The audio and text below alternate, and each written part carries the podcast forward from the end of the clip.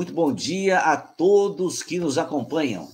É com alegria que iniciamos a conversa de hoje, o nosso encontro pelas asas do pensamento, que estejamos unidos na sintonia do amor e da fraternidade. Está começando o programa Visão Espírita, mais de 23 anos de trabalho contínuo das ondas do rádio para as mídias sociais.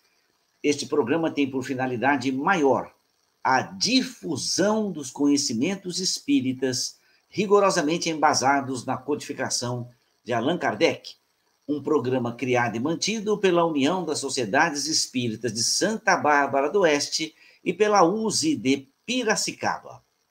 E o programa existe por vocês que nos honram com a sua audiência nos quatro cantos do Brasil. A todos vocês, o nosso muito obrigado. Muito bem, meus amigos, hoje é um dia especial, hoje é o dia 30 de outubro, um dia das eleições para governadores e para presidente, que todos possam fazer um excelente voto. E nessa linda manhã de primavera no Brasil, e com essa bela imagem do Parque dos Ipês, em Santa Bárbara do Oeste, estamos a postos para começar mais um estudo da doutrina espírita.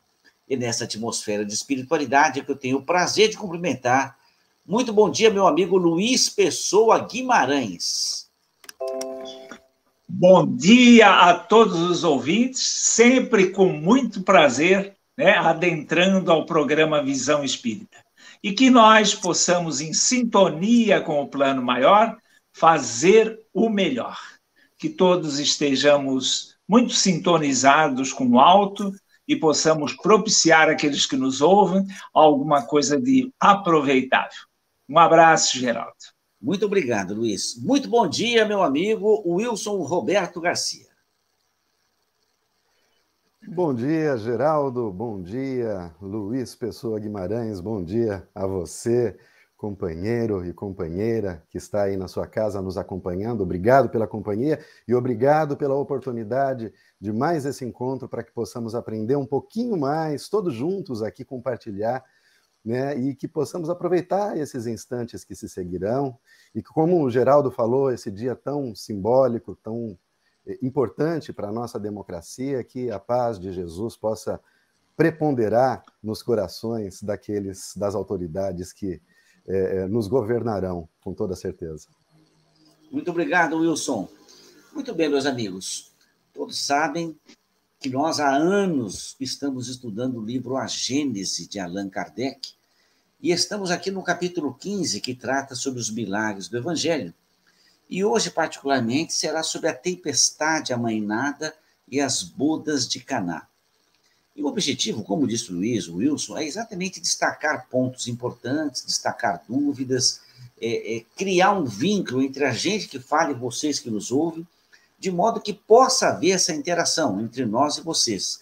E é muito interessante quando vocês fazem a pergunta, quando vocês participam, quando estamos aqui dividindo esse pensamento tão importante que é estudar a doutrina espírita. E o título de hoje é A Tempestade Amanhã e as Bodas de Caná. Como sempre, eu faço uma pequena introdução, tentando destacar a essência do que será o programa hoje. E assim escrevi. A natureza é regida por leis invariáveis que lhe dão uma estabilidade perene. Várias dessas leis são decifradas pelos estudiosos do assunto, que percebem uma complexidade maior na origem e na causa dos fenômenos. Algo mais existe além da física e das atrações celulares paira acima das leis conhecidas. Muitos mistérios ainda dominam alguns fenômenos não totalmente explicados. A natureza é bela e divina, é grandiosa e sublime, formando palco onde habitamos para o determinismo da evolução, escrevendo a história de cada um de nós no livro da natureza. Assim, meus irmãos, é a essência do primeiro trabalho que vamos fazer hoje sobre o, o programa Visão Espírita. E eu trago a todos vocês aqui, como sempre, é um livro de introdução, o livro O Pão Nosso, escrito por Geraldo. Oi. Desculpa te interromper, só para, se você quiser, que a Terezinha está no, no, no, gatilho aqui, viu? Ah, sim, é que eu estou desacostumado aqui. Sempre quando você, quando o Wilson vem, nós temos a felicidade de ter a prece da Terezinha. Eu, particularmente, acho que me inspira mais. Né? Então, por favor, Wilson, coloque a, essa, a súplica da Terezinha. Vamos com, lá. Com, com, com um adendo só. Wilson, ensina para o Alan, Wilson. Pode deixar, pode deixar. Vamos a ela.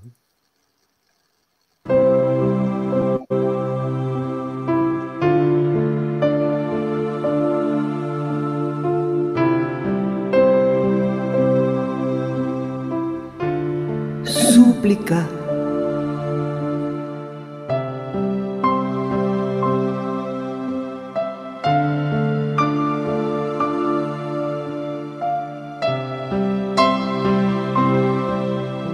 Falte-me tudo, mas não a fé, Senhor, que eu possa prosseguir sem desalento e sem cessar, embora a passo lento, na estrada que conduz ao teu amor. Falte-me tudo, Senhor, menos a chama que a todo coração dorido aquece, consoladora do pobre que padece e companheira daquele que te ama. Falte-me tudo que hoje me rodeia, e tudo perderei, imperturbável e serena, se eu tiver fé, ainda que pequena, tal o menor dos grãos da mais filtrada areia.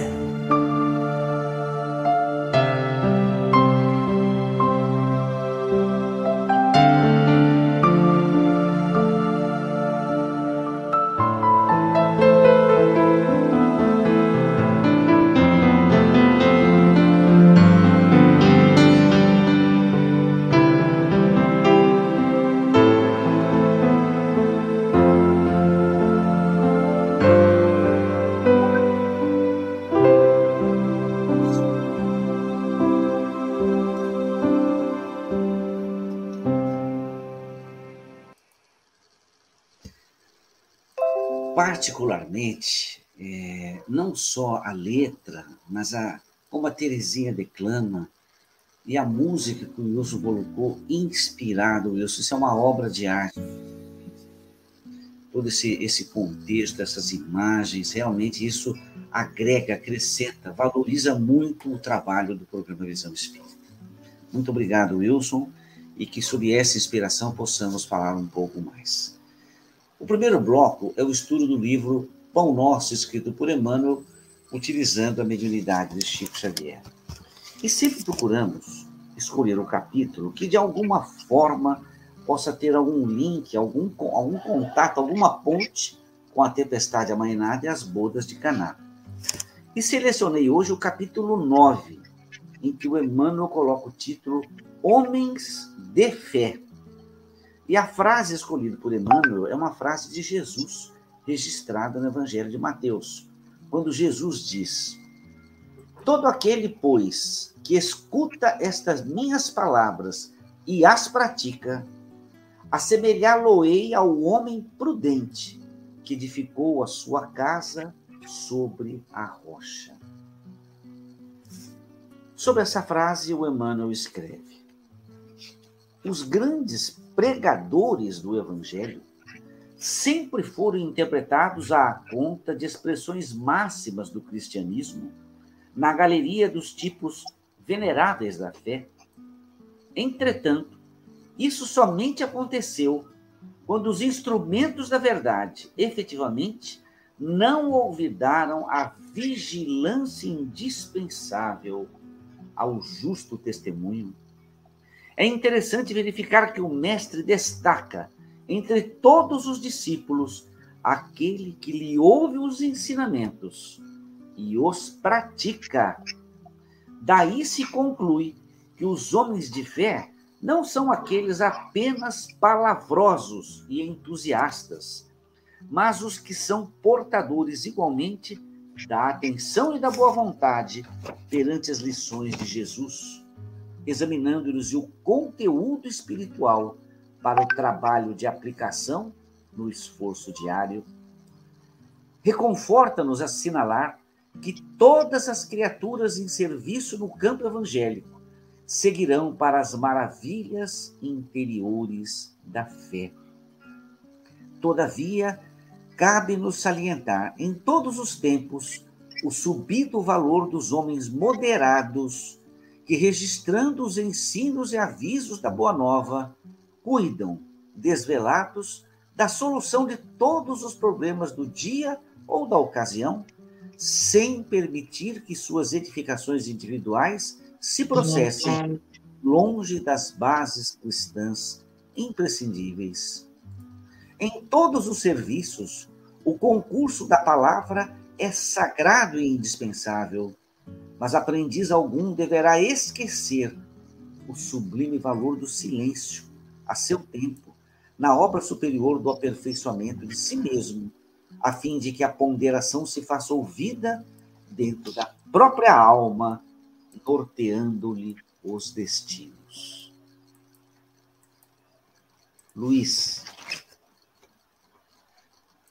realmente essa lição, né, para variar, Emmanuel nos toca de, um, de, uma questão muito importante, que nós temos que refletir. É, cada um de nós que se propõe a falar é, do Evangelho e a falar da doutrina, ele vai falar e essa sua assiduidade será em função de, do quanto ele estuda, do quanto ele se envolve com esses assuntos e desenvolve a sua habilidade de oratória e de interpretação desses textos envolvidos. Mas, por outro lado, o, o, o ser humano ele desenvolve por inteiro. Aquele capítulo das dez inteligências eu gosto muito daquele capítulo, porque ele é muito elucidativo. Nós desenvolvemos estas dez inteligências relatadas, tudo em paralelo. E às vezes nós somos melhores em algumas delas, nós avançamos mais em algumas. Com relação à oratória também. Nós quando nós nos propomos a falar do Espiritismo, do Evangelho, o mais beneficiado somos nós. Porque a cada vez que nós estudamos, que refletimos sobre aquele assunto, nós introjetamos aqueles conceitos que nem sempre a gente os tem já sob domínio. O, os livros espíritas, eles repetem muito que nós temos alguns anos de luz, mas temos séculos de sombras que nos antecedem. Então, nós temos vislumbres da espiritualidade, da claridade, mas temos um arrastamento, uma tendência violenta por trás de nós, nos retendo na retaguarda. Então é uma luta de cada um. E a gente precisa tomar cuidado, porque às vezes a gente conhece alguns palestrantes e a gente também conhece mais na vida íntima e a gente faz alguns julgamentos. E isso não compete a nós, compete a Deus. Cada um tem uma luta interior diferente e muito particular.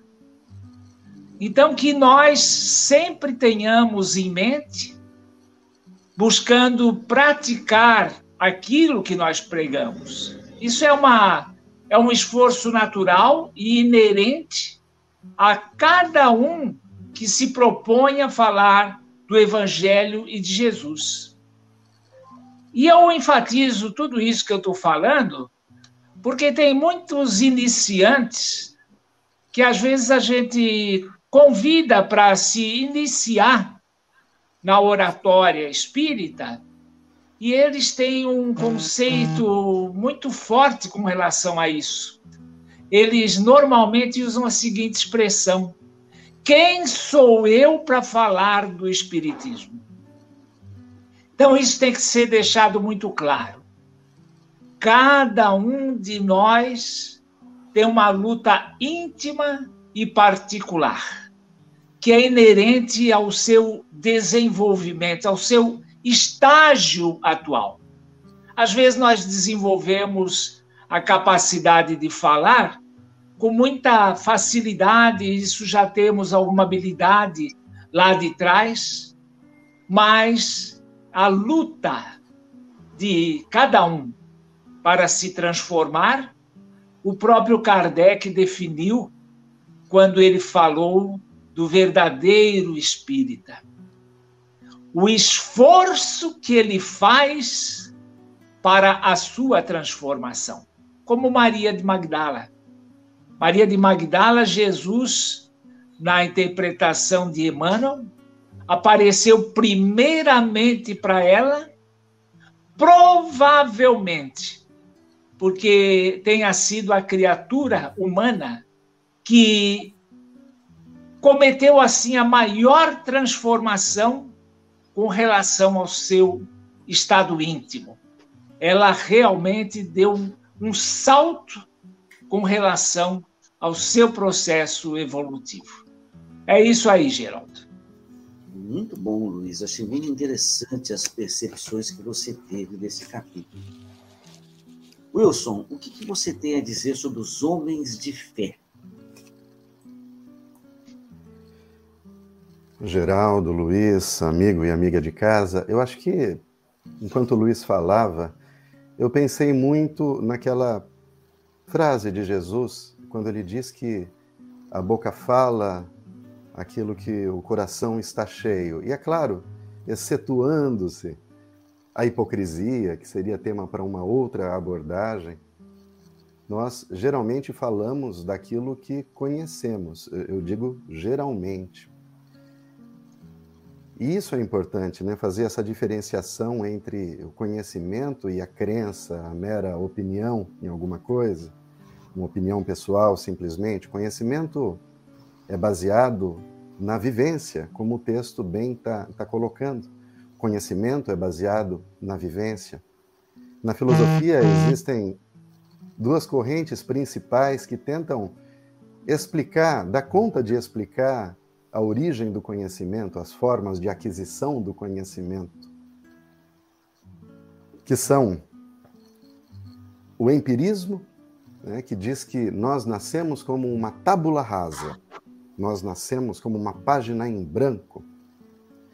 E tudo o que nós conhecemos vem dos nossos sentidos, dos nossos olhos, dos nossos ouvidos, das nossas percepções. E existe uma outra um outro grupo que propõe que o conhecimento ele é racional, ele vem da razão, ou seja, que o conhecimento está dentro já e que ninguém pode conhecer alguma coisa que já não exista a priori dentro dele. E, e é interessante essas duas visões, porque quando a gente vem para o Espiritismo, a gente percebe que elas se unem. É uma coisa só. Não há mais essa distinção, ou de uma forma ou de outra. Ou seja, nós espíritas sabemos que trazemos conosco experiências de outras existências, então, algo a priori. No entanto, esse conhecimento talvez está latente, está adormecido dentro de nós, lá nas profundezas da alma. E é aí que o mundo exterior pode fazer com que esse conhecimento brote e nesse ponto, eu queria buscar a etimologia da palavra educação. Olha que interessante, ela vem de educere, que significa é, guiar, conduzir de dentro para fora. Olha que bonito isso. Ou seja, se educar é mergulhar dentro de si mesmo. e trazer isso, fazer com que isso brote. Caso contrário, as experiências que nós tivemos em outras existências, as aquisições, permanecem dormitando dentro de nós. Então, é nesse ponto quando Emmanuel fala da necessidade de calar, ou seja, de escutar a voz que vem de dentro, porque é uma voz que vem de dentro. A nossa própria voz, né, no fenômeno do animismo, muitas vezes nós conversamos com a gente mesmo, com a nossa consciência de uma forma muito profunda. Lembrando novamente que a lei de Deus está gravada na consciência do homem. Outras tantas, essa voz de dentro é do nosso anjo guardião, que fala conosco, que provoca, que nos ajuda na direção dos nossos passos, na escolha do melhor caminho, nunca decidindo por nós. E é por esta razão que eu, eu sempre peço em minhas preces para que Deus, os bons espíritos, nos ajudem nesse processo de educação e de sensibilização. Sensibilização dos sentidos, como a gente viu né? no empirismo, no olhar mais benevolente, no ouvido mais atento, um ouvido que possa filtrar também aquilo que não é positivo para a gente, na sensibilidade global, na compaixão, na percepção do sofrimento do outro. Aí sim, a partir dessa vivência, como Emmanuel propõe, as minhas palavras vão refletir esse conhecimento que é fruto dessa experiência íntima. Caso contrário, a gente vira um falastrão que só fala, fala, fala, mas não consegue aplicar nada, né? e que realmente pode passar a impressão para aquele que nos observa de longe, falar, ah, ele fala tanto, mas o Alan conta uma história, né? Eu acho muito interessante, ele já repetiu várias vezes, quando ele estava numa fila de banco, né? Tinha várias pessoas na, na... Chegou a vez dele, não, ele estava lá atrás na fila e uma conhecida estava lá no primeiro lugar e ia ser atendida. Ela falou: Não, você quer que eu passo aqui para você? Ele não aceitou, porque ele achou que seria injusto com as outras pessoas que estavam ali. Né?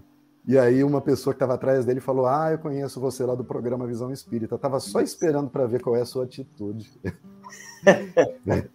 Veja como. Então é no dia a dia, é no trânsito, é na gentileza do trânsito, né? é, é numa fila do, do, do, do supermercado né? que a gente vai realmente aplicar aquilo que depois, com propriedade, a gente vai poder falar. Então eu acho que é isso, Geraldo. Wilson, muito interessante, porque a sua fala se casa também com a fala do Luiz e, e, o Luiz falando dessas lutas íntimas, né? E é, todos nós temos as nossas lutas íntimas, as nossas dificuldades, e por melhor que seja a nossa oratória, o nosso discurso, isso é produto de leitura, né? Você aprende a falar, aprende a lembrar, aprende a concatenar as palavras, mas isso é, é uma virtude pequena, não é uma virtude grande. E, e, nenhum de nós aqui, pelo menos eu posso falar por mim, é, com todo respeito a você e ao, ao Luiz, é, nós, eu, eu, eu, sou um espírito pequeno. Talvez com um esforço muito grande, a gente, ao longo da vida, vai saindo do pequeno para um pouquinho maior. E o Emmanuel ele fala assim: cabe-nos salientar em todos os tempos o subido valor dos homens moderados, que, registrando os ensinos e avisos da Boa Nova, cuidam da solução de todos os problemas. Então, nós devemos caminhar para esses homens moderados, passo a passo, palavra a palavra, ação a ação, comportamento a comportamento. E aquilo que, o, que você disse, que juntam-se as duas ideias, a da página em branco, quando os, das experiências do passado, o Emmanuel fala assim, é, que o, o, em todos os serviços, o concurso da palavra é sagrado e indispensável, mas aprendiz algum deverá esquecer o sublime valor do silêncio. Porque só com o silêncio você acessa essas experiências passadas de maneira mais fácil.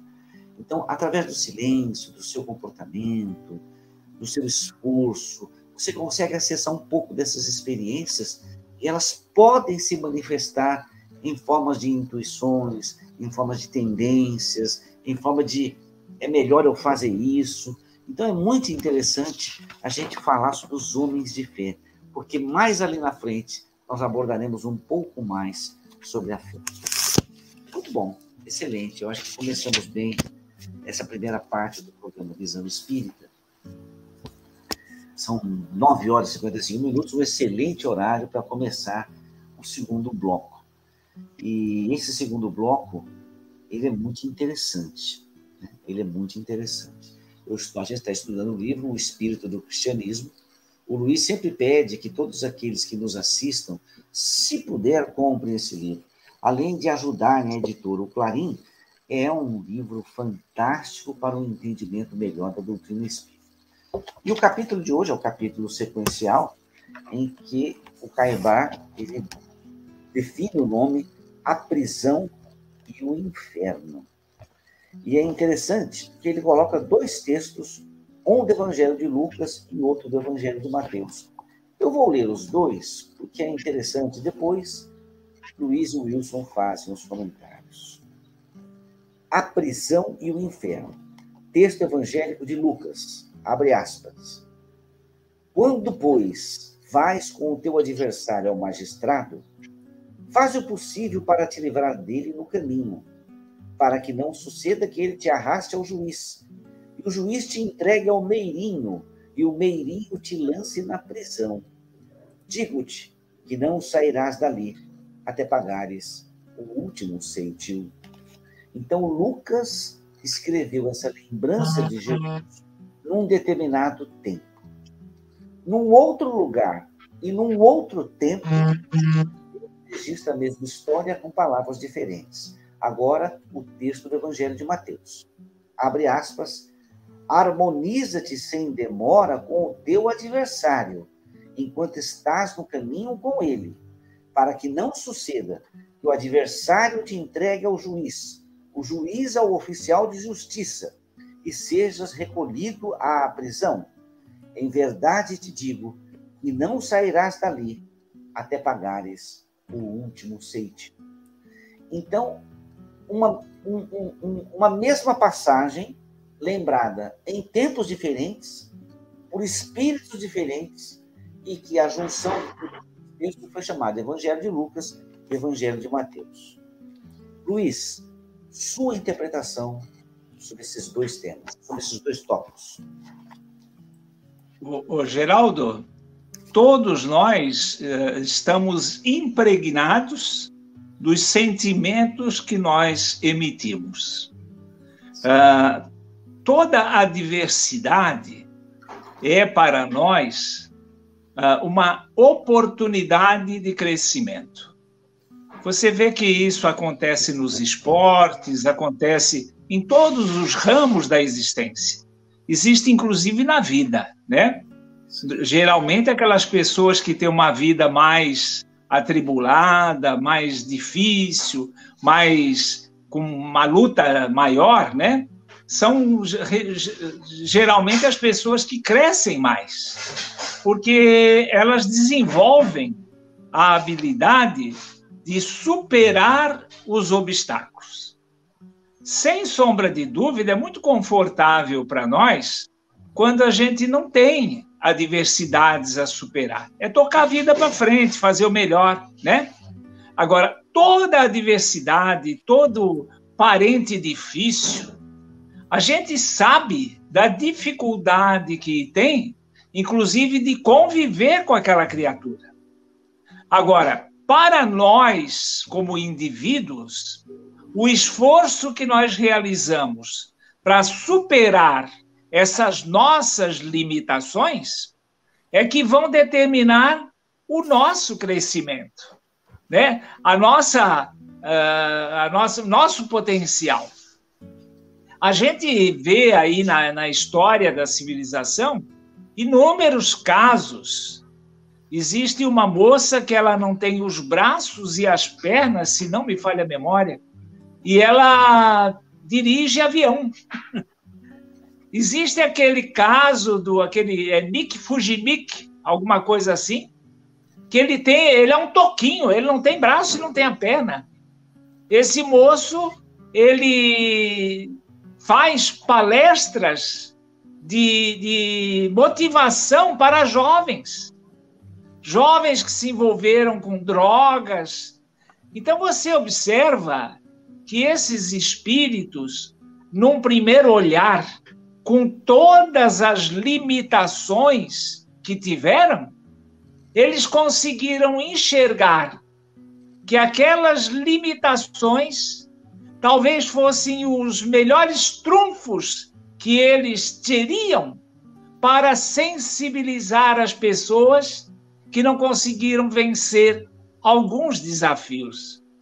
Imagina você envolvido com droga, às vezes com mil motivações para isso, segundo o seu conceito. Aí, de repente, você se depara com uma criatura que veio desprovida de pernas, desprovida de braços, que se locomove assim, se rolando, e aquela criatura te motivando a não, a não ter mágoas, não ter reclamação para reclamar da vida. Então você observa que é um espírito privilegiado, que realmente seria capaz de superar essas limitações e usar, inclusive, essas limitações para mostrar outros, a outros, né, que têm tudo e que às vezes jogam a vida pela janela. Então, que todos nós possamos meditar com relação a tudo isso. Que nós possamos entender que somos um, um espírito imortal, que temos mil motivos para crescer, para nos estimularmos sempre a avançar na direção da luz. É isso aí, Geraldo. Muito interessante, Luiz. Muito obrigado pelas suas palavras, buscando interpretar esse texto evangélico. Wilson, o que você pensa sobre a prisão e o inferno, e particularmente sobre esses dois, esses, esses dois textos desses dois evangelhos? Geraldo, Luiz, amigo de casa, amiga de casa, nós, é, enquanto o Luiz falava, eu pensava nessa questão da, da adversidade na figura do adversário. E pensei um pouco sobre a nossa sociedade, nossa sociedade extremamente competitiva. sempre que eu tenho alguma dúvida, essa é uma é um, é um modo meu de, de interpretar as coisas, um sistema que eu adotei. Sempre que eu tenho dúvida sobre alguma coisa, se é bom ou se é mal, eu penso no futuro, até onde a gente pode alcançar. E o Espiritismo nos traz em muitas obras relatos de espíritos que vivem em planetas mais elevados, em sociedades mais avançadas moralmente, tecnologicamente. E, e, e, esse método, por exemplo, foi o que eu utilizei na ocasião em que se debatia o porte de armas. Eu pensava, poxa vida, será que no futuro eu vejo uma sociedade avançada onde todos se respeitam porque têm armas na cintura, não me parecia coerente. Então, a partir disso, a gente vai tentando tirar do futuro que ainda não chegou, mas que a gente tem relatos, como eu disse, sobre essas sociedades no Espiritismo, e vai tentando já a partir de hoje né, seguir determinados caminhos, assim como a competição. A competição não existe nesses mundos mais elevados. Esportes competitivos, esportes onde uns tenham que se mostrar superiores a outros, mais rápidos, mais fortes, mais inteligentes. A competição, ela é, em definição, em essência, o oposto da colaboração. Quando nós competimos, nós não colaboramos. É claro que nós podemos estender isso e explicar que há uma espécie de competição que é saudável, sim, como o Luiz bem colocou, porque a competição também acaba fazendo com que nós busquemos desenvolver recursos, quer sejam intelectuais ou mesmo materiais, para superar, segundo o Luiz colocou, certas adversidades, certas dificuldades da vida. Mas essa essa essa relação com os nossos adversários, ela tem que ser, agora fazendo um link para o primeiro texto, Geraldo, ela tem que ser moderada, tem que ser com moderação. E é muito claro essas passagens, porque se você tiver uma contenda com alguém, eu acho que essa, para mim, é a lição que fala mais alto. Procure resolvê-la moderadamente, com uma conversa, sem litígio, com uma conversa, com um entendimento mútuo, de forma pacífica. Pois aqueles que recalcitram né, na, na, na, de forma violenta ou implacável para defender uma posição que ele julga correta e coloca o outro no campo não do adversário, mas do inimigo. Esse que insiste nessa posição durante anos, durante décadas. Eu uma vez ouvi da boca de uma pessoa que me disse assim: Olha, a minha mulher herdou um terreno lá não sei aonde. E o irmão dela, eu não gosto dele, eu não vou com a cara dele, eu não quero. É uma pessoa que nunca me tratou bem, enfim. E precisa da minha assinatura para poder vender, porque eu não sei quem lá tinha morrido. Falou, pois eu vou deixar lá para o verme comer, mas eu não assino. E sabendo que o outro precisava. É uma contenda que ele tem com o outro que poderia ser resolvido com uma conversa. Por quê? Jesus alerta aí que vai chegar um determinado momento que essa solução não estará mais em suas mãos. Não é você mais que vai poder resolver, que vai decidir. Vai vir um juiz que vai falar: olha, agora é, você vai, vai ter que acontecer isso para você agora. Mas, mas não, dá, não, não dá mais. Agora é assim. E um oficial de justiça vai executar isso daí. Quer seja numa outra encarnação, numa situação como essa que o Luiz acabou de colocar, talvez, não sabemos, né? mas com uma dificuldade muito grande em determinado setor da vida, que não precisaria ocorrer. E aí você só vai ser libertado, veja bem, depois que você pagar o último ceitil daquela animosidade que você produziu, e não só do mal que você fez, mas como aprendemos lá no céu e o inferno, mas também do bem que você deixou de fazer, em podendo resolver aquela situação a tempo. Então é isso. É, é, é enquanto a gente está no caminho com a pessoa, se você tem uma pendência, procure resolver, procure conversar, porque vai chegar um dia que alguém vai resolver para você. Alguém vai arbitrar por você. Fala, olha, meu amigo, a partir de agora, para você resgatar isso daí, vai ter que acontecer isso. E aí você não vai poder fazer nada. Aí você vai para a prisão. E na prisão, você não tem mais liberdade para decidir, você perde esse, esse direito. E, né, e é a forma como você vai ter para resgatar. Eu acho que é isso que me fala, Geraldo.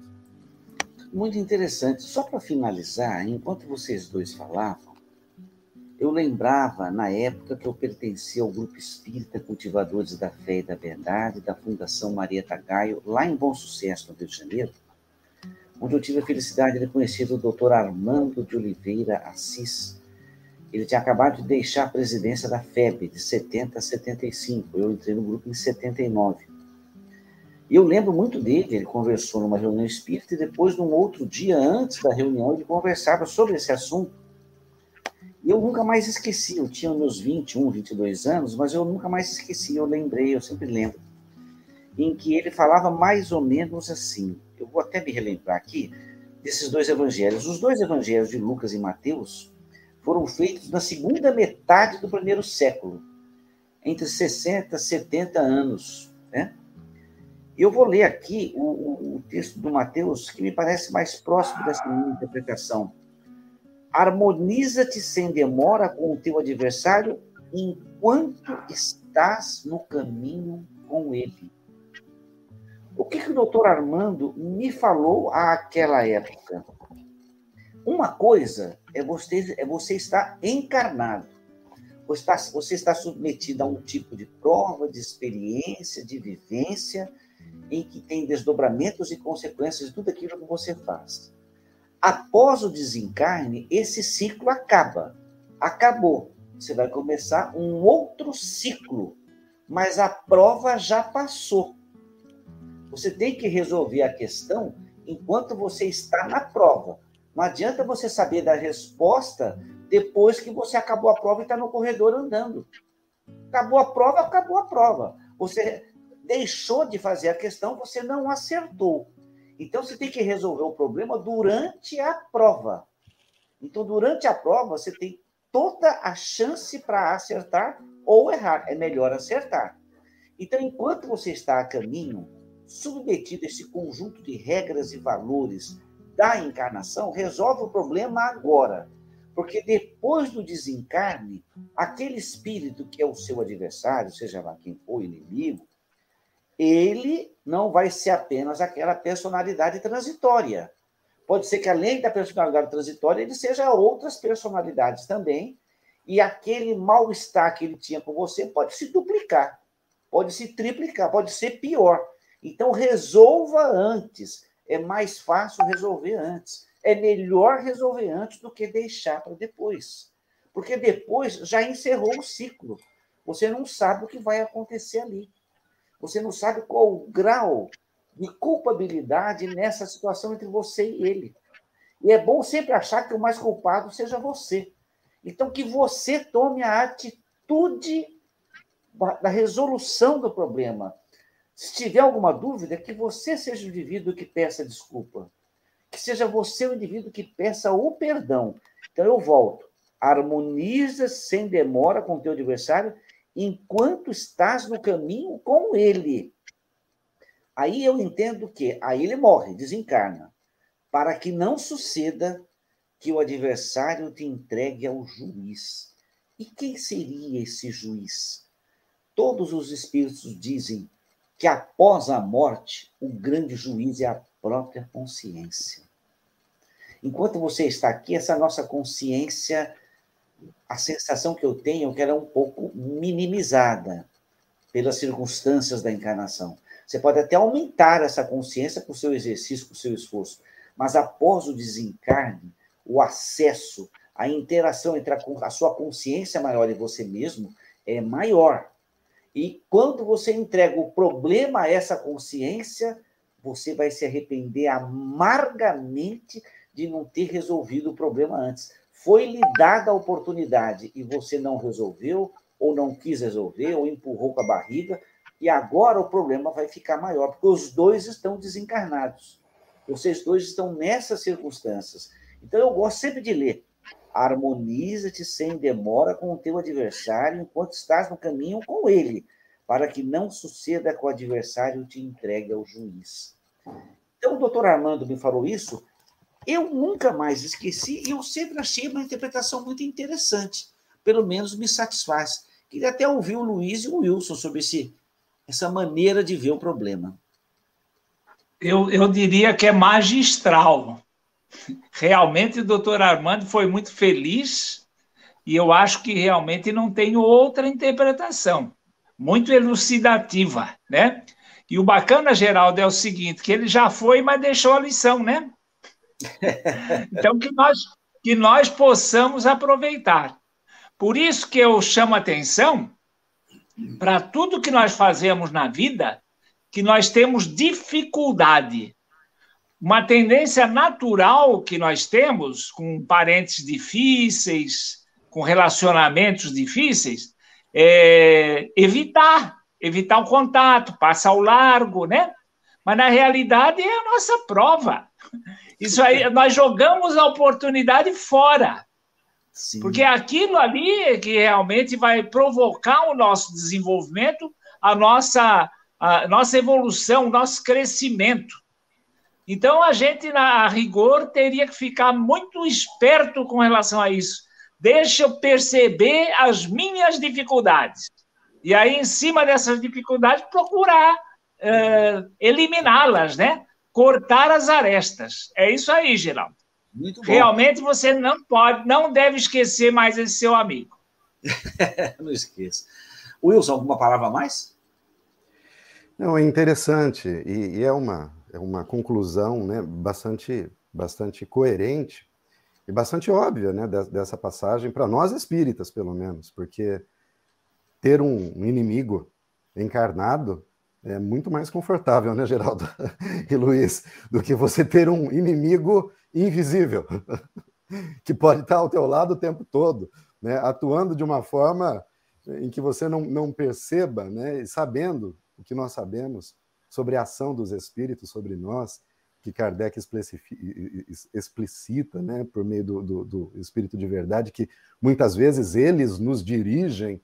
Imagine que direção o inimigo poderia dar para a gente. Um inimigo desencarnado, que direção ele vai dar para a gente? A vida realmente não ficaria mais leve.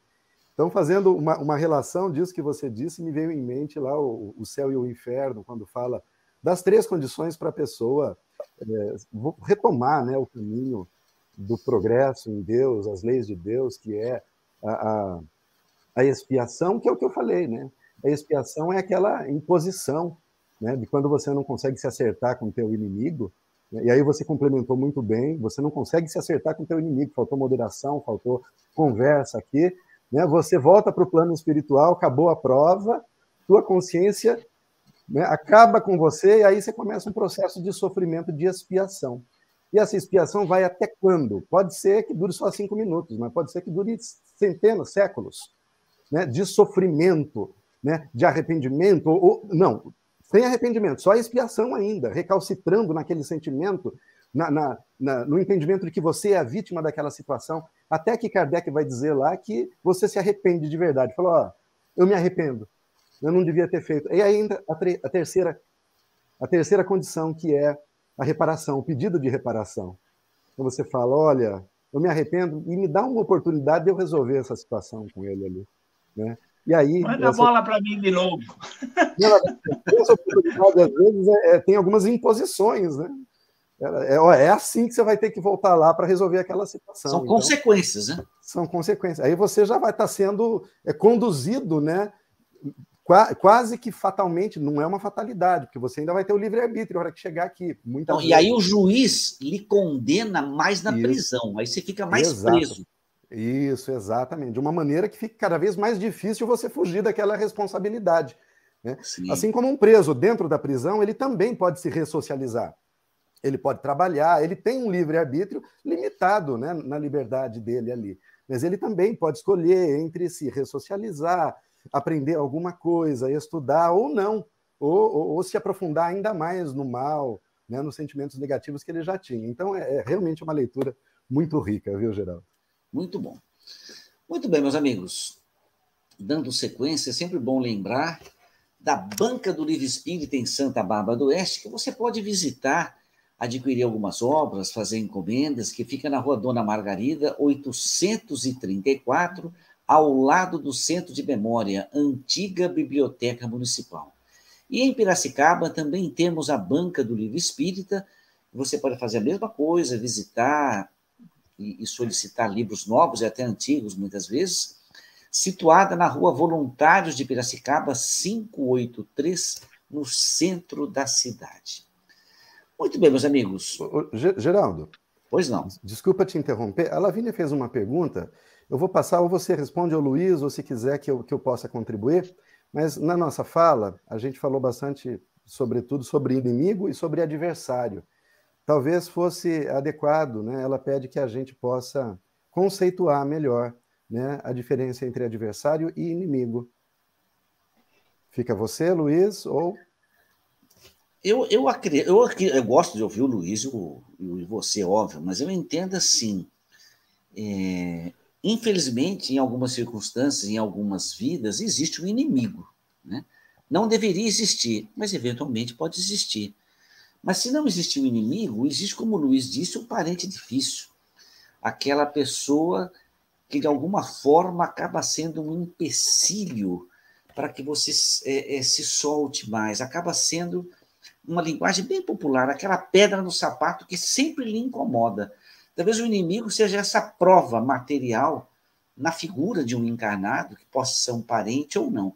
É assim que eu interpreto. Não sei, gostaria de ouvir o Luiz e o Wilson sobre isso. O, o adversário é sempre alguém que está defendendo uma posição oposta à nossa, né? Então, nós temos um ponto de vista, nós temos um ângulo de visão, nós temos uma causa, e tem o outro que defende o outro lado, né? Você tem muito isso na questão do direito. Você tem um promotor e tem o advogado de acusação. Uh, isso aí é muito interessante no sentido de se abordar um mesmo assunto de ângulos diferentes. Aliás, tudo na vida a gente, de forma uh, educada, deveria propor que as coisas fossem vistas de vários ângulos, para a gente ter um, uma visão mais abrangente do todo. Agora, o grande problema é quando nós levamos a coisa para o campo pessoal. Nós não nos conformamos de aquela pessoa estar pensando de uma forma diferente nossa e a gente leva para o plano pessoal e considera aquela pessoa como um inimigo. Isso, isso nessa eleição está acontecendo muito. Nós estamos tendo a ineficiência de não conseguir conversar. Cada um de nós tem uma posição definida, congelada, que isso aqui, inclusive, é uma coisa, é uma imaturidade da nossa parte. Se nós somos criaturas que queremos o melhor, nós deveríamos ter maturidade para sentar e colocar os pontos de vista, discutir, conversar de forma sadia, de forma honesta, de forma espontânea, para que nós trocássemos ideias. Hoje, os grupos deveriam ser explorados no seguinte sentido: Coloca um ponto positivo, coloca um ponto negativo, vamos analisar, vamos rever. Agora, você coloca um ponto, o outro pensa diferente, sai do grupo. Então não tem diálogo, né? Então, essa é a diferença. Quando nós levamos as coisas para o lado pessoal, o lado sentimental, quando nós não, não, não, não nos focamos na discussão de ideias nós estamos discutindo e conversando sobre ideias. E que o grupo. É, é uma coisa que a gente deve, deve sempre encarar. Quando você perde uma, uma disputa, você ganhou. Porque, na realidade, você mudou uma concepção. Você aperfeiçoou a sua maneira de ver as coisas, porque alguém te mostrou um ângulo que você não conhecia. É isso aí. Muito bom. Wilson, Luiz, é, é, rapidamente, eu só vou fazer uma analogia para a Lavínia aqui com o mundo do esporte. Né? Então, você tem um jogo de tênis. São dois adversários, cada um ocupando um lado da quadra, um lado diferente. Como o Luiz falou, cada um com uma opinião, uma posição diferente ou defendendo interesses próprios. Ou seja, cada um tem um interesse, que é vencer. Para vencer, ele tem que superar um ao outro. São adversários eles, durante a partida, eles exploram as fraquezas um do outro. Se eu sei que o meu adversário ele não vai bem lá para responder, para devolver a bola do lado direito, eu vou procurar jogar a bolinha lá naquela, né, explorar as fragilidades daquele meu adversário para que no final eu vença a partida. Mas eu vencendo ou perdendo a partida, ele não é meu inimigo. Né? Ou seja, inimigo é aquele que deseja o um mal para o outro. Durante a partida, eu não quero que meu adversário quebre a perna ou se lesione gravemente. Não é esse o meu desejo. Né? Eu desejo vencer pelos meus esforços. Então, quando eu venço a partida, é claro que eu fico feliz, porque isso representa né, uma demonstração do meu talento ou dos meus esforços de treinamento para realizar, para alcançar aquela vitória. E se eu perco, eu fico triste no campo das emoções. Veja, emoção eu estou triste, mas ao mesmo tempo eu estou em paz, porque eu sei que eu fiz tudo o que eu poderia ter feito. Eu treinei, eu me preparei, eu fiz, estou em paz e sigo adiante, me preparando para uma próxima partida. Mas não há uma relação né, de desejar o mal para aquela pessoa. Olha Sim. lá, aquele cara me venceu, eu quero que ele se dê mal lá na frente. Ele não merecia. Né? Então, é, é mais ou menos por aí a diferença entre adversário e inimigo. Muito bom, muito interessante. Muito bem, meus amigos, são 10 horas e 24, o horário avançado. Assim começamos o terceiro bloco do programa Visão Espírita, um bloco de perguntas e respostas com o intuito de trazer o melhor entendimento sobre os textos da codificação espírita. É, e aqui estamos no capítulo 15, os milagres do Evangelho. Hoje a tempestade amainada e sobre as bodas de Caná. Então eu vou fazer a leitura rapidamente do, do texto da, da tempestade amainada e passo as perguntas ao Um dia, estando sobre um barco com os seus discípulos.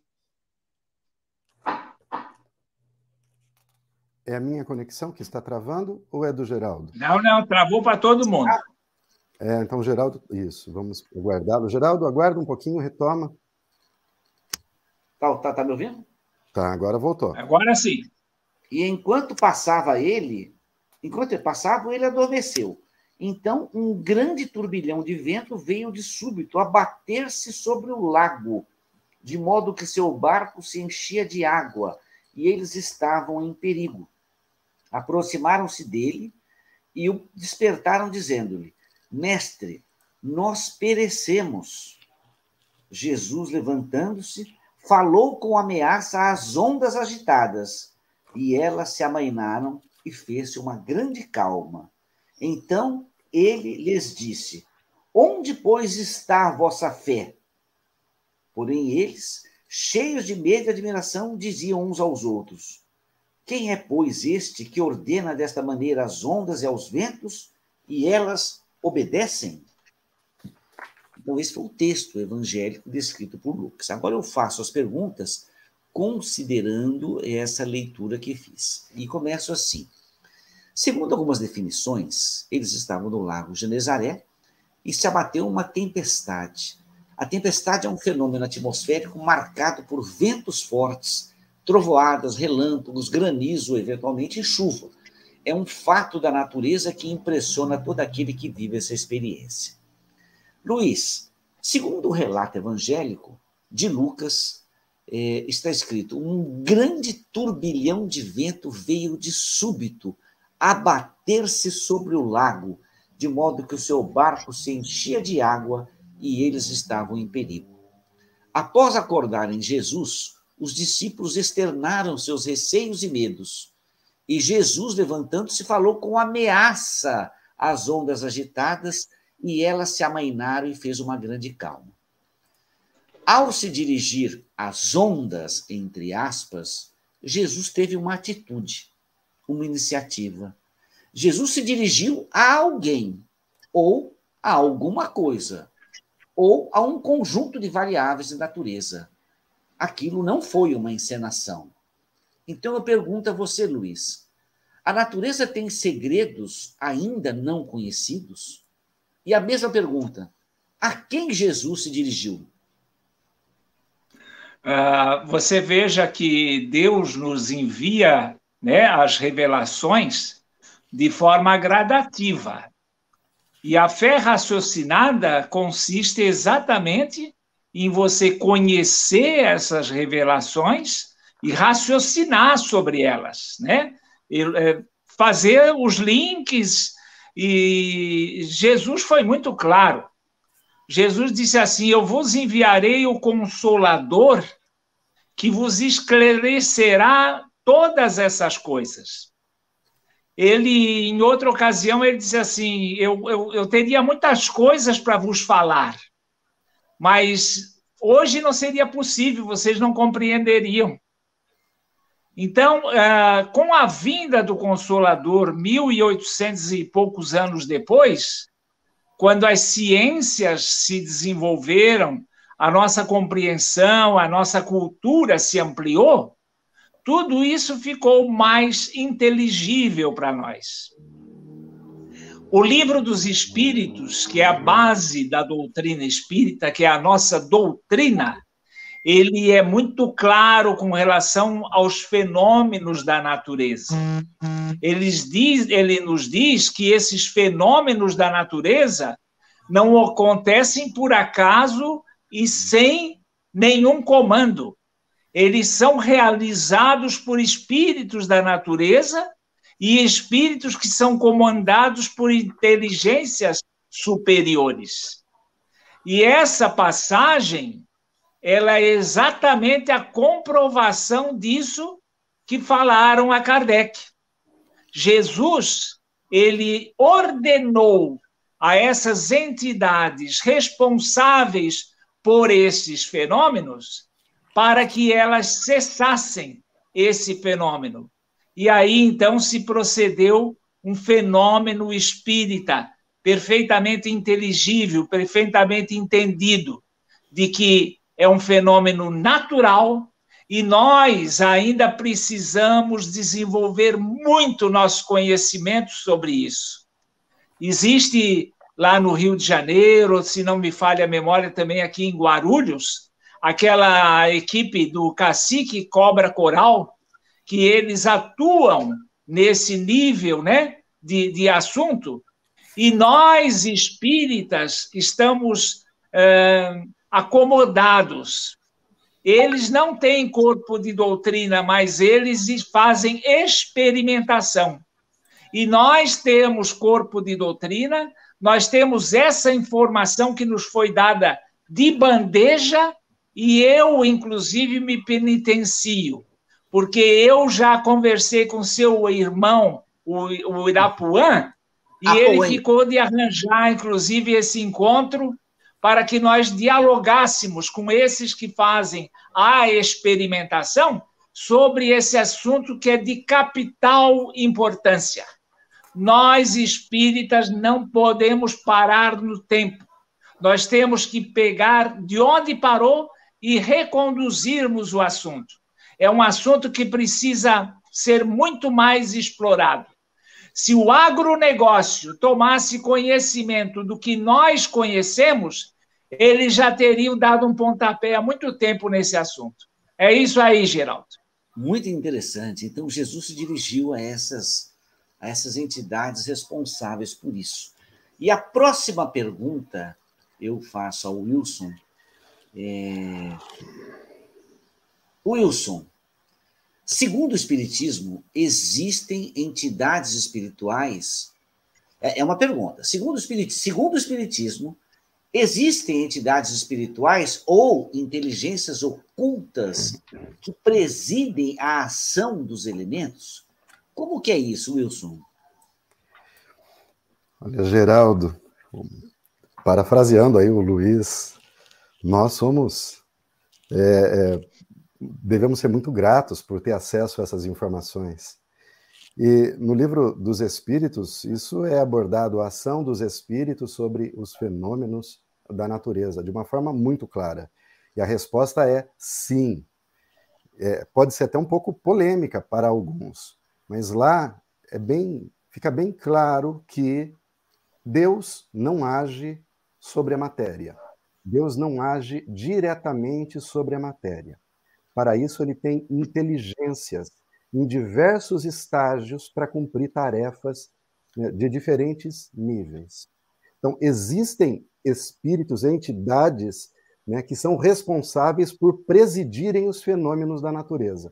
Kardec, inclusive, pergunta se para é, é, a organização de uma tempestade precisam de muitos deles, ele diz que, se, que eles se reúnem aos milhares são muitos espíritos que se reúnem para produzir uma tempestade como essa que foi descrita no trecho evangélico que você acabou de citar. Mas eu, eu quero fazer uma provocação aqui da interpretação que eu tenho. No, no, final dessa passagem, depois que lê, no item 46, Kardec vai dizer o seguinte, ó, Allan Kardec vai dizer o seguinte, lembrando que a Gênese é de 1868, correto? Sim. O livro dos Espíritos é de 59, ok? É isso? Livro dos Espíritos, 57. A Gênese? Não, não. A Gênese é de 68 e o Livro dos Espíritos, 57, né? 57. Então, a Gênese veio 11 anos depois do Livro dos Espíritos. Sim. Então, aqui tem 46, Allan Kardec vai dizer: ainda não conhecemos bastante os segredos da natureza para dizer se há ou não inteligências ocultas presidindo a ação dos elementos. Isso foi Kardec quem escreveu. Então, veja, ele escreveu aqui porque ele julgava que o conhecimento ainda não era bastante, não era o suficiente. Eu, de minha parte, eu interpreto isso como sendo assim de uma humildade, né, indiscutível, gigante, essa humildade dele. Porque 11 anos antes ele trata desse assunto no Livro dos Espíritos. Né? Quem quiser é, conhecer aí, vai lá do item 536 até o 540, né? em que ele pergunta, inclusive, sobre a mitologia do passado, pois acreditavam que existiam duendes, ondinas, salamandras, esses nomes não são do Espiritismo, tá? mas da mitologia do passado, como sendo entidades que atuavam em determinadas áreas da natureza, as ondinas na água, as salamandras sobre o fogo, por exemplo, os gnomos sobre as florestas e assim por diante. Então, a resposta é que essa, essa realidade da mitologia não é destituída de verdade. Né? O, o espírito de verdade vai responder, isso é, ele confirma isso, e que ainda está aquém da verdade, ou seja, aquilo ainda não é tudo. Existem muito mais coisas por trás desses fenômenos que nós não sabemos. E nesse mesmo trecho, Geraldo, pra, a gente passa a saber um pouquinho mais sobre quem são essas entidades em, em O Livro dos Espíritos. Então, a, sua pergunta, a resposta à sua pergunta é: existem entidades que presidem os fenômenos da natureza. Tá? É, agora, quem são essas entidades? Lá, eles vão dizer que podem ser espíritos que já foram humanos ou que ainda serão. Ou seja, na escala de evolução, tem aqueles que ainda não alcançaram a condição de espíritos humanos. Talvez numa fase intermediária, não sabemos. É por isso que Kardec diz que não temos conhecimento o bastante. Não é mais assim, por suposição, podem ser espíritos que, é, é, na última fase animal, né, ainda não podem ser considerados humanos e ficam ali à disposição. Né, eles não encarnam, então, não, não existe um corpo referente para aqueles espíritos. Né, eles ficam ali à disposição para atender às ordens de espíritos já superiores, esses que talvez tenham já vivido na Terra, que tenham conhecido todos os fenômenos, que tenham estudado, que tenham alcançado um grande conhecimento e que agora sejam eles quem ordenam a esses espíritos inferiores para realizarem determinadas tarefas. Fascinante esse tema, não é mesmo? É, o tema realmente é fascinante, viu? Eu acho que foi muito, muito informativo né? Esse, essa, essas duas primeiras perguntas. Mas fica aí a dica do, do, da pergunta 536 a 540 para todos nós lermos e estudarmos. Muito obrigado, Wilson. Dando sequência, na próxima pergunta, Luiz, eu escrevi assim: Como entender a palavra utilizada no texto Evangelho de Lucas? E a palavra é ameaça porque o, o Lucas escreve assim: eis a frase. Jesus falou com ameaça às ondas agitadas. E a pergunta que eu faço a você, Luiz: como compreender que uma ameaça partisse de um espírito puro como Jesus? Você lembra que os evangelhos, e você mencionou aí lá no começo do nosso encontro, que os evangelhos foram escritos né, aproximadamente 60, 70 anos depois da. Né? Na visão de Lucas, Jesus fez uma ameaça. Então, nós temos que tomar muito cuidado quando nós lemos, porque tem o fato e tem a interpretação. Perfeito. Jesus, na realidade, falou com autoridade. Né? Se a autoridade pode ser confundida como ameaça, a responsabilidade já passa a ser de quem escreveu. Jesus não ameaça, Jesus ordena. Sim. Então é assim que nós temos que enxergar. Jesus, por conhecer todos esses mecanismos que o Wilson acabou de mencionar, que o Kardec não conhecia, o Kardec estava tateando. Mas Jesus não, Jesus já era puro. Então ele conhece isso aí de trás para frente. Ele sabe como funciona, conhece as leis e tinha autoridade para fazer isso. Existiam aqueles que no comando espiritual provocaram a tempestade. Mas aqui entre nós tinha um espírito perfeito, um espírito puro, que ele tinha sido enviado como mensageiro de Deus para nos trazer o seu evangelho e passar pela ressurreição, vencendo a imortalidade. E isso aí foi um capítulo mostrando aquilo que os discípulos depois se expressaram. Quem é esse que até aos fenômenos da natureza preside? Então, isso faz parte de um programa. Aqueles espíritos comandaram a tempestade e Jesus aplacou a tempestade. É interessante, Luiz, a sua fala, porque em muitas pessoas passa-se a imagem que os discípulos de Jesus eram todos perfeitos também. E não. Eles eram homens simples, muitas vezes até rudes, até simplórios demais, embora tivessem a alma, o espírito bastante esclarecido em relação à média da sociedade, eles eram espíritos que talvez eu defino como muito esclarecidos, mas eles não eram perfeitos. E você falou uma coisa felicíssima, né? Certamente deve ter havido um equívoco de Lucas, ao invés de. Talvez se você tivesse do lado e falou, Lucas, escreve autoridade ao invés de ameaça. Eu acho que ia falar assim, é isso mesmo. Então, acho que essa sua interpretação foi, foi muito feliz, Luiz. Eu, eu também entendo assim. Dando sequência, Wilson, é... Jesus se dirige aos apóstolos e pergunta: Onde, pois, está a vossa fé? A fala de Jesus nos remete a profundas reflexões existenciais. Quer dizer, se imagine num ponto, imaginando essa situação, que Jesus chegasse para você e falasse: Wilson, onde está a vossa fé? E aí eu pergunto ao Wilson: Wilson, onde deve estar a fé? Segunda pergunta: as crenças e convicções devem se assentar sobre quais instruções? E qual o vínculo entre o sentimento e a fé? Muito boas as perguntas, Geraldo. Eu, se você me permite, eu só quero fazer um comentário sobre a questão anterior do Luiz, rápido, antes de entrar nesse ponto. É, eu, eu, cuido muito da questão das traduções. Eu não gosto geralmente de argumentar ou de é, ouvir argumentos quando esses é, chegam ao ponto de atribuir às traduções a inexistência de certos fatos. Por exemplo, eu já vi é, oradores dizer que o, é, o acontecimento do, do, da agonia do Getsemane não teria acontecido, pois Jesus não teria pedido para afastar dele aquele cálice, sendo um espírito puro que era. Né? Eu já ouvi é, argumentações sobre a questão da cruz, que o Luiz muito bem fala. Pai, porque me abandonaste? O Luiz já explicou muito bem isso para todos nós, tem apostilas que tratam disso, mas de pessoas que atribuem esses acontecimentos a traduções. Ah, se perdeu o erro de tradução, alguma coisa assim. Então, eu não gosto de seguir esse caminho. Mas existem alguns pontos que merecem ser citados com relação às traduções.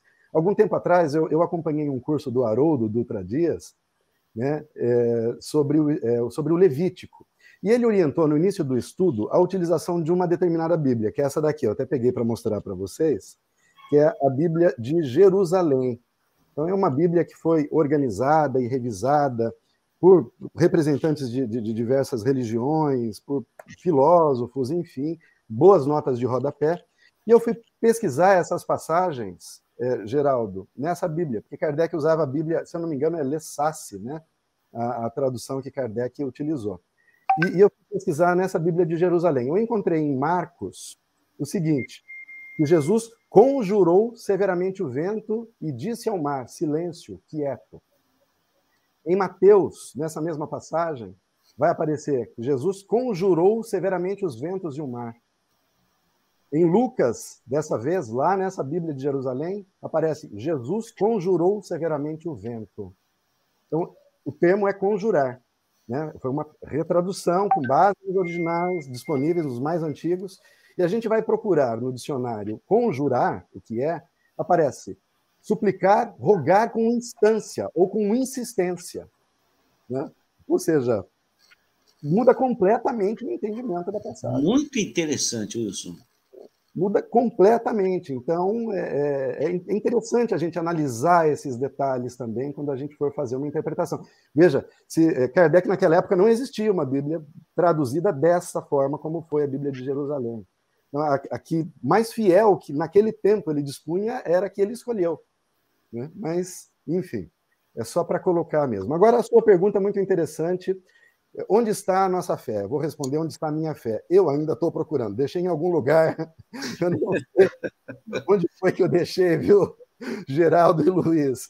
Porque a nossa fé, muitas vezes, é semelhante à fé dos discípulos em muitas ocasiões. É uma fé vacilante.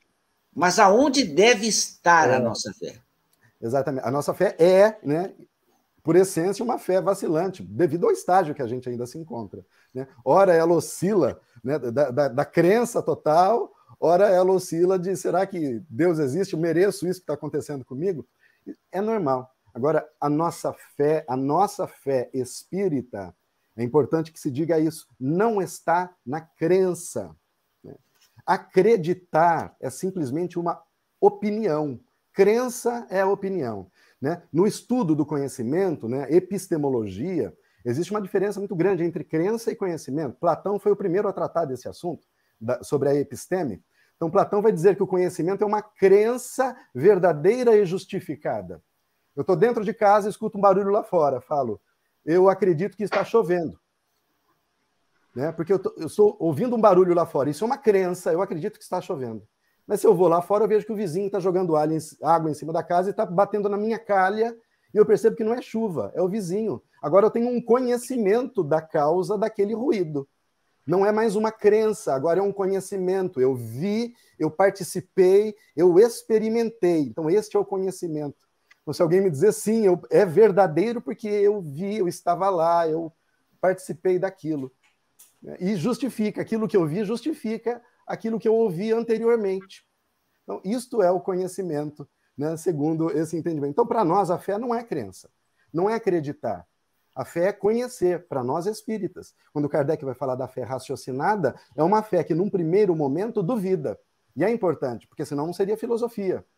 A filosofia, um dos papéis da filosofia é desconstruir, é explicar, é buscar a verdade, mas desconstruir, desnaturalizar certas coisas que são tidas como naturais simplesmente e que não se pode abordar, não se pode falar. Então, nós duvidamos primeiro, nós perguntamos primeiro.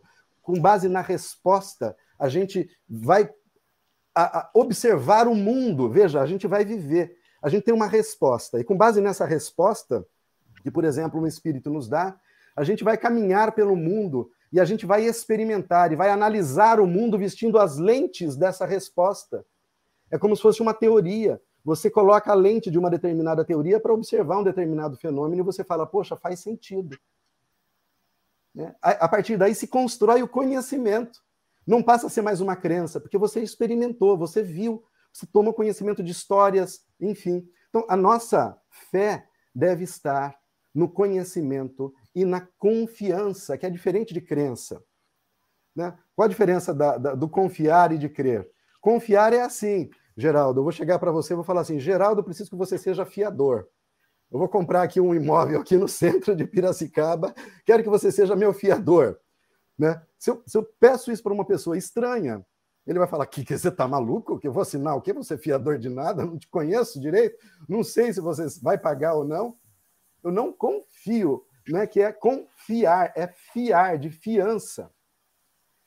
Se a pessoa tem um relacionamento com a outra, ela conhece a outra, ela sabe do que a outra é capaz, dos hábitos do, do, do seu, da, daquele seu amigo, aí sim ele pode confiar. Então a confiança tem relação com o relacionamento.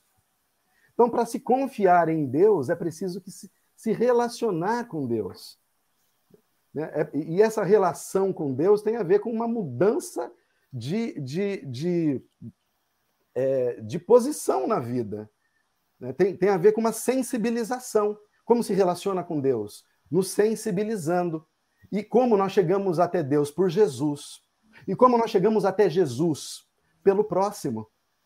Pelo nosso companheiro, pelo nosso adversário, ou pelo nosso inimigo, ou pelo nosso amigo, ou por aqueles a quem devotamos o nosso mais verdadeiro afeto, não importa, aqueles que estão ao nosso lado, pela compaixão, pela empatia, né? Daí a importância que Jesus sempre colocou sobre o nosso relacionamento social, uns com os outros. Porque o meu relacionamento com Deus não se dá verticalmente, eu aqui, Deus lá. Não, se dá horizontalmente. Então, eu alcanço Deus me relacionando com o Geraldo, com o Luiz, com você que está em casa, com aquele que eu converso todos os dias, é assim. Então, esse relacionamento com Deus, quando estabelecido, me permite que eu possa confiar em Deus. Confiando em Deus é aí que se baseia a minha fé, Geraldo. E a, e a fé, então, você falou sobre sentimento, a fé, então, é um sentimento profundo, é uma construção na alma. A fé não é uma emoção, né, como a crença, que fica na superfície e que muda de acordo com as circunstâncias. As emoções mudam de acordo com as circunstâncias. Eu estou alegre, estou feliz. Quer dizer, eu estou alegre ou estou triste. Tristeza e alegria são emoções que se dão por conta de estímulos exteriores. Né? O casamento da minha filha recentemente é uma alegria, né? Mas alguns minutos depois poderia ter acontecido, não aconteceu, graças a Deus, mas alguém poderia ter batido no meu carro e eu ficaria triste. Né? Porque bateram no meu carro, mas, não, mas eu não estaria infeliz, porque a felicidade é paz de espírito, assim como a fé é uma construção tão profunda que não muda ao sabor das contingências né, externas. Eu muito acho que é bom, isso, Geraldo. Eu acho que você foi muito feliz na sua colocação, Wilson. Muito bom, viu? Acho que as, as respostas estão realmente muito, muito maduras. Luiz, Durante o sono, o espírito toma ciência do que ocorre no ambiente onde se encontra? Por que, ao acordar, nós não temos a lembrança das atividades ocorridas durante o sono? Eu fiz essa pergunta, Luiz, porque Jesus dormia no barco. Ele estava adormecido e ele foi acordado pelos apóstolos, os apóstolos temerosos, achando que iam afundar. Então, é, é, e Jesus acordou e foi de, de bate-pronto, imediato que ele ouviu a colocação dos apóstolos e se dirigiu às ondas. Então, por isso que eu faço essa pergunta a você. Durante o sono, o espírito toma ciência do que ocorre no ambiente onde se encontra? Porque ao acordar não temos a lembrança das atividades ocorridas durante o sono? Eu vou responder em duas etapas, tá? Eu vou responder nós, durante o sono, em, em função da nossa inferioridade, nós temos uh, uma capacidade muito limitada com relação a esse despreendimento durante o sono. Mas com a, a sequência da, da pergunta, você falou de Jesus. Ah, então você está me permitindo fazer uma reflexão. Você veja como foi importante a sua pergunta. Jesus, com a seu nível, ele podia ter dito para os espíritos lá: pô, não faz isso com eles. Você vai assustar os caras aí. Você vai. A sua imagem, a sua imagem congelou, Luiz. Você está sem som, Wilson, também vai, é, inclusive, ter suscitado aquilo, estou saindo para voltar. Okay. Não, não, já voltou. Ah, saiu. Ô Wilson, se você quiser continuar a, a resposta dele aí, aí, aí, aí, quando ele chegar, você devolve a palavra para ele. Claro, claro. É muito interessante o ponto que ele ia pegar, né? Porque realmente Jesus poderia estar em desdobramento, liberto do corpo, né? E sendo quem era, podia estar lá atuando claramente para evitar esse fenômeno. E eu diria até o oposto. Eu diria até que nós poderíamos é, cogitar que foi ele quem criou o fenômeno, para justamente servir como lição. Não estou dizendo, em nenhum momento se afirma isso na leitura. Ou mas... deixou acontecer, né? Ou deixou acontecer, ou foi mesmo ele quem ordenou, né? Ele, no plano espiritual, ordenou: produza-se uma tempestade aí, né, daquelas que possam realmente assustá-los, porque é o momento da gente provar e trazer uma lição para eles, de confiança. Né? E ali se produziu aquilo lá. Veja, eu não estou dizendo que isso aconteceu, mas é, estamos cogitando, existe essa possibilidade né? com base na pergunta que você fez sobre o desdobramento. O Luiz está retornando aqui. Vamos lá, Luiz Pessoa Guimarães. Diga, Luiz. Então, quando você está falando a, a um espírito ao nível de Jesus, aí a coisa se expande muito. Jesus podia ter encerrado o assunto lá na, já durante o sono. Não, não, gente, não faz isso aí, porque eles são é, pessoas simples, não vão compreender, vão ficar assustados. Podia também ter permitido para testar a fé deles, né? A confiança que eles tinham. Porque se eu tenho confiança em Jesus, não é porque está dormindo que eu vou ficar com medo. Se eu tenho confiança plena com Jesus, em Jesus, eu em qualquer momento diz assim, não, eu estou com o dono aqui, eu estou com o gerente, né? Eu estou com o cara que manda. Então eu não teria, não teria medo nenhum. Agora, também pode ter permitido para que esse efeito fosse, fosse produzido e para ficar registrado. Estávamos diante de um espírito perfeito, que teria mil razões para, durante o sono, comandar isso tudo e fazer com que acontecesse.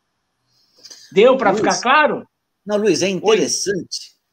Que você estava falando, você saiu do ar. Aí eu falei, Wilson, continue. E o Wilson falou exatamente o que você falou. Então isso não Nós foi estamos combinado. falando. Não, foi doutrina. Os dois conhecem a doutrina. É interessante isso, muito bom. Como são 10 horas e 55 minutos, eu vou fazer a, a, a, última pergunta agora sobre as bodas de Caná, porque não vai dar para fazer as últimas quatro, vou fazer apenas duas. Então eu me dirijo ao Luiz falando o seguinte: as bodas de Caná foi um acontecimento mencionado exclusivamente no Evangelho de João. Teoricamente, teria sido o primeiro fenômeno extraordinário que Jesus teria participado diretamente transformando água em vinho. Todavia, não foi dada tanta importância a esse fato. Como escreveu Allan Kardec, as bodas de Caná, abre aspas, bem fraca impressão deve ter causado, pois nenhum outro evangelista falou desse fato. O evangelho de João é mencionado como o quarto evangelho, sucedendo os evangelhos de Mateus, Marcos e Lucas. Então eu pergunto a você, Luiz, o que foram as bodas de Caná e para o Espiritismo, qual a importância das bodas de Caná para a explicação dos fenômenos que envolvem a natureza? A gente, a gente conhece muitos grupos espíritas que pegam a Bíblia e vão dissecar a Bíblia e interpretando a letra, né, da forma como ela foi escrita. Ah, eu cataloguei a Bíblia então, se você for lá no Vadimeco, você colocar a Bíblia, você vai encontrar vários autores que falam sobre a Bíblia. Uh, um dos que eu conheço que, que falam com maior autoridade foi o Leon Denis. E o Leon Denis nos explica que a Bíblia a gente tem que tomar muito cuidado.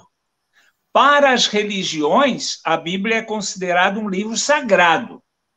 Para o Espiritismo, ela é considerada um livro inspirado. A Bíblia tem uma série de fatores que nos indica que a gente deve lê-la com certa cautela. A Bíblia foi escrita 60, 70 anos depois, né? Então você há de convir comigo, Geraldo, uma coisa que nós falamos hoje, se você for falar daqui a 70 anos, talvez você nem lembre mais do que nós falamos. Né? Então, nós temos que tomar muito cuidado. Com relação a bodas de Caná especificamente, nós devemos entender o seguinte: qualquer cara que faz uma festa, o Wilson é, fez recentemente o casamento da filha dele, ele compra bebida, compra é, refrigerante, compra comida, e ele faz um cálculo que isso aí pode, eventualmente, terminar um pouco antes ou sobrar. E no caso, o vinho faltou.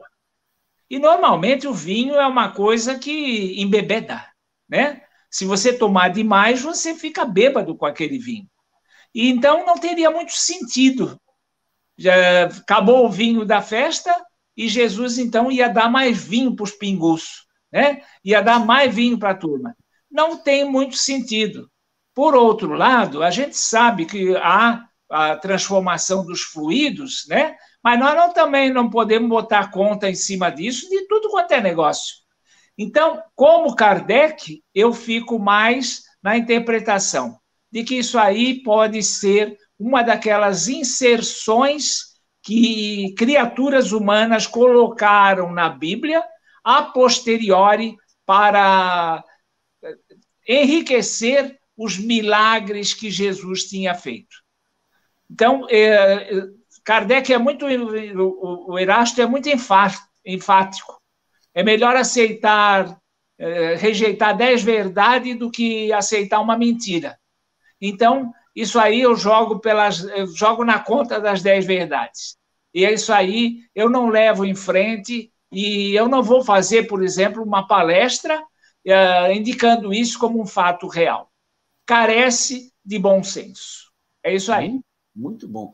Wilson, se você permitir, eu queria fazer primeiro um pedido a você, se você concorda ou não. Na minha opinião, o Luiz já respondeu a próxima pergunta que eu faria a você. Né? Eu posso fazer a última pergunta, que é sobre os espíritos da natureza? Pode, né? Então, eu vou. Pode. Então, eu vou substituir essa próxima pergunta, porque até o programa vai acabar mesmo. E a pergunta que eu falo, você, embora você já tenha é, é, explicado bastante, mas é, é importante deixar isso muito claro para aqueles que nos assistem. Existem, de fato, os espíritos, abre aspas, da natureza, destinados a cuidar e proteger a flora e a fauna. Na literatura espírita, existe alguma menção nesse particular? Sim, eles existem, né, que como você disse, que são destinados, que cumprem não um destino inexorável, né, mas em determinado momento eles assumem essas tarefas, mas que registre-se, não são criações em separado, né? eles estão encadeados dentro de todo o processo de progresso, de evolução espiritual que nós tantas vezes discutimos aqui, como nos diz Emmanuel, né, que do átomo ao arcanjo, tudo está encadeado. Esses espíritos também estão nessa mesma cadeia dessa criação de Deus. Então, em determinado momento, esses espíritos são destinados a realizarem tarefas. Kardec chega a perguntar: existem aqueles espíritos que se acreditam, é, que vivem no centro da Terra, que presidem os fenômenos da Terra? Aí o Espírito de Verdade responde: eles não vivem de fato no centro da Terra, mas sim, eles são responsáveis por presidirem os fenômenos. Então, sim, eles existem, e como existem aqueles que já passaram pelo estágio humano, são espíritos num estágio muito superior, que dão as ordens, que comandam esses espíritos ainda inferiores para a execução dessas tarefas. Isso está registrado em O Livro dos Espíritos, né, a partir da questão 536, vai até 540, é tudo o que praticamente nós encontramos. Mas depois nós encontramos menções a esses espíritos em várias obras do Chico Xavier. Chico Xavier relata, não vou lembrar onde aqui, a, a, que ele chega a visualizar esses espíritos numa viagem ao Rio de Janeiro, ele passa na praia e ele vê a presença desses espíritos, né?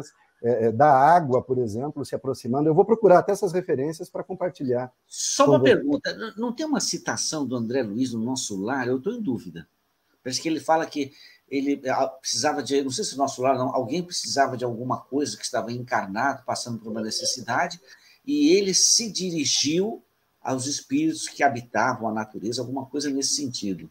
Sim, existe também. Uhum. Existe, então, existem nas obras é, subsidiárias e complementares, como, por exemplo, eh, você citou o, o André Luiz, e tem depois o Divaldo. O Divaldo também faz, aborda isso, ele, responde, ele faz uma entrevista, numa entrevista ele responde sobre esses espíritos e traz informações interessantes também. Mas, de fato, para a gente, né, essas questões que eu citei do livro dos espíritos, já deixa indubitavelmente para a gente né, a certeza de, da existência desses espíritos e, de, e, dessa forma que Deus opera. Alguns poderiam dizer, ah, mas você diz que Deus não atua sobre a matéria, ele não pode? Eu penso que possa, é Deus, afinal. No entanto, as coisas se processam dessa maneira. Não nos cabe aqui julgar né, por que Deus decide dessa maneira ou daquela maneira. Né? Você vai encontrar isso no Vadimecum elementais. Ah, elementais, interessante. Já, o Luiz já catalogou. Muito bem. 11 horas e Tem muita coisa, tem muita coisa. muito interessante. É, eu, é, eu, sempre falo, o programa dá vontade de continuar, né? Eu acho que tanto o Luiz como o Luiz foram muito felizes, não é verdade? É, Para mim, faz parte do meu domingo, né? Mas, assim, é, chega um momento que tem que encerrar. Luiz, suas últimas palavras, Luiz. Amanhã eu estarei lá no caminho do progresso. E, e eu, eu, me permiti fazer uma palestra porque eu dei para a Abel o título da palestra com antecedência. Eu não estou dando o título da palestra depois das eleições. Eu dei para ela ontem, sexta-feira. E o título da palestra vai ser mais ou menos assim: Afinal, quem venceu? Ah, que interessante. que interessante. Amanhã nós já saberemos quem venceu, mas hoje eu não sei. Então, independente de quem vença, eu fiz a pergunta: afinal, quem venceu? Nossa, muito, muito inteligente. Parabéns. Mas vamos aproveitar o, o momento para enriquecermos-nos, porque a dificuldade sempre ela nos leva para frente. Muito bom, Luiz. Muito obrigado, viu? Wilson, suas últimas palavras no programa de hoje. Oh, muito bem explicado. Olha, são palavras de gratidão sempre. É, é sempre uma alegria poder compartilhar com vocês desses momentos, com todos vocês que estão em suas casas aqui, tanta participação da Isabel, da Lavínia, né, a Deise aqui né, comentando também, todo o pessoal aqui com a gente, né, a Karina lá de Americana, minha mamãe também lá de Americana, todo mundo aqui. É tão gostoso essa comunidade. Então, eu só posso né, agradecer a você, Geraldo, a você, Luiz, né, ao nosso amigo Alan, que não está aqui. Sim. E, Luiz, Luiz, pode falar. Eu cataloguei 39 livros que falam sobre o Elementais. Nossa Nossa, quantas referências nós temos. Né? Vai lá, vademecumespírita.com.br. Já tem apostila já, Luiz? Aí você vai em apostilas, né? Não, não, esse não. Mas é, vai, é, é boa, é uma boa fazer, um bom, uma boa sugestão. É, é, então, é realmente é uma boa sugestão. Então eu vou ficando por aqui, Geraldo, desejando um final, um final de semana, um final de domingo para vocês de muita luz, de muita paz, uma semana de muita saúde, que nós possamos né, rever o nosso posicionamento diante dos nossos adversários, que eles não sejam inimigos, que tenhamos coragem, boa vontade, firmeza para poder reconhecer a nossa responsabilidade, para pedirmos perdão, para pedirmos oportunidade de reparação, para que a gente possa né, sair, retornar, ao retornar para o plano espiritual, que não, tem, não levemos os nossos inimigos ou que eles não nos aguardem lá do lado de lá. Um grande abraço a todos. Agradecemos a Deus e aos bondosos amigos que nos assistem do outro lado da vida e que nos permitem realizar mais um trabalho de divulgação da doutrina espírita. Hoje é um dia muito importante para o Brasil, que cada um exerça o seu direito ao voto, pensando no nosso querido Brasil. Uma boa semana a todos nós, nos encontramos domingo que vem.